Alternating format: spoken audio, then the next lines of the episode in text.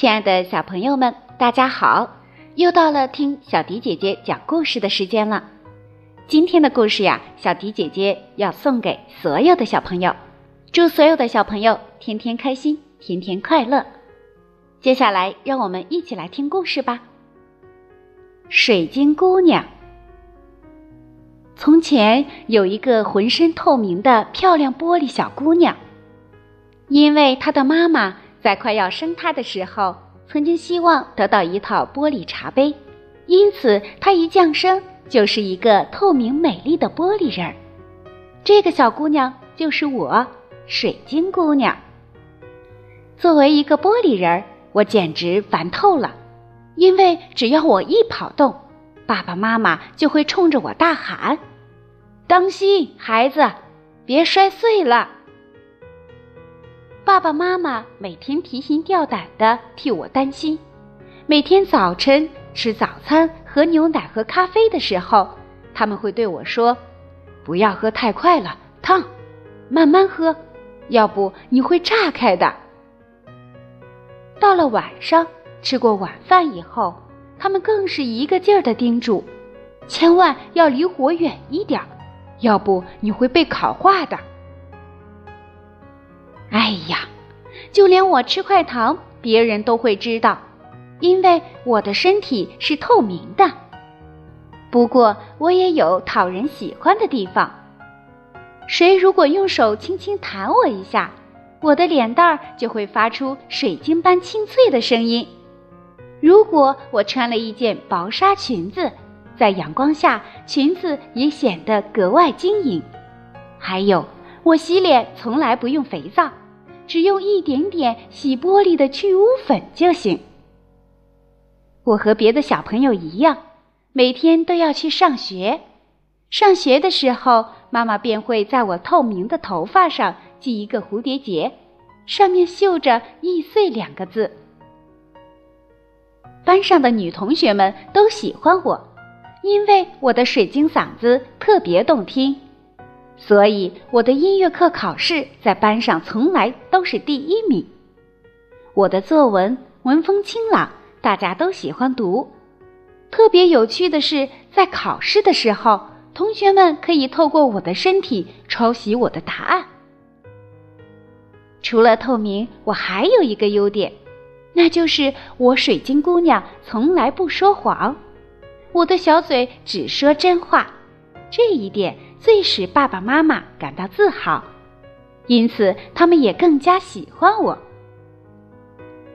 这一年，爸爸妈妈为了奖励我，答应在我过生日这一天满足我提出的任何要求。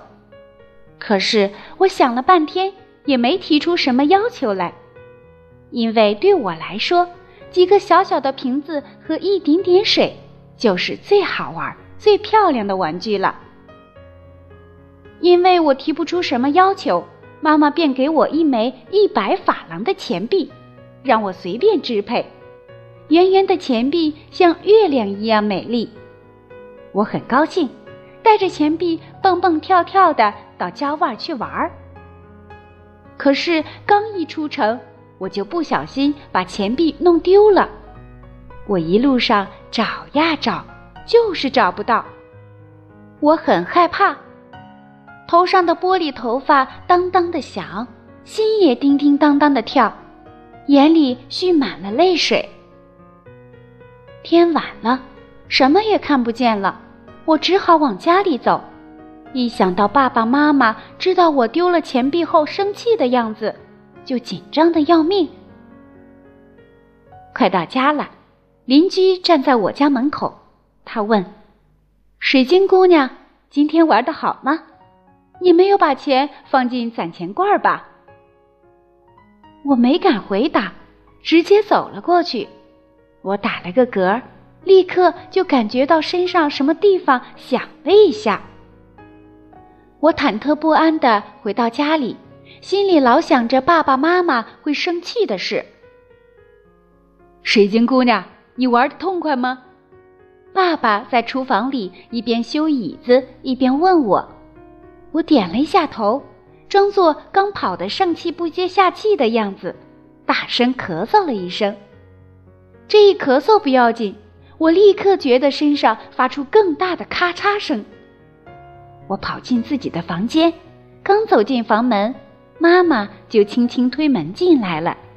她问我：“亲爱的，你玩的好吗？”我刚刚说了一个“好”字，就觉得身体里发出一阵可怕的炸响。我大叫了一声，身体就碎成了一千块，每一块玻璃都发出悦耳的响声，然后一块块都渐渐沉默下来。我的女儿，我的女儿！妈妈放声痛哭，我已经不能说话了。碎成的那一千块玻璃发出叮铃叮铃的声音。妈妈顾不得被玻璃划破了手，把那一千块玻璃碎片仔细的拾起来，装在篮子里，就急急忙忙的跑去找医生。那天刚好是星期天，医生都不在家。一个过路人给他介绍了一个接骨医生，在一条偏僻的街上。妈妈用颤抖的手按响了门铃。过了很长时间，接骨医生出来了。这个接骨医生的外表就像一个猴子幽灵，或者漫画里的一股青烟。妈妈把这些碎玻璃交给医生，恳求他把我修复。接骨医生敲敲所有的玻璃，说：“我试试吧，明天你们过来看看。”第二天，爸爸妈妈来了，看到我已经完全被修复，躺在沙发上，显得比以前更加美丽。可他们哪里知道，我不能动弹了，成了一尊玻璃塑像。看到我这个样子，爸爸妈妈难过的大哭起来。我安慰他们说：“爸爸妈妈，别伤心了，虽然我不能动弹了。”可医生说，每年我还可以活过来一次。爸爸妈妈便把我抱回家，放在我自己的房间里。每年的圣水晶节，我便会复活，吃饭、喝水，活动活动手脚，在房间里跑来跑去，向爸爸妈妈讲我在三百六十五个夜里做的梦。可是，一到夜晚，我就打嗝、咳嗽、发抖，然后便沉入梦乡，直到第二年的圣水晶节才能再次醒过来。亲爱的小朋友，这就是小迪姐姐今天送给大家的《水晶姑娘》，一则法国的童话故事，希望大家能够喜欢。如果小朋友们有自己想听的故事，或者，亲爱的爸爸妈妈想送故事给自己的宝贝儿作为生日礼物，就可以在我们的微信公众号进行留言，写下宝贝的名字和想听的故事，就可以听到小迪姐姐免费送出的故事了。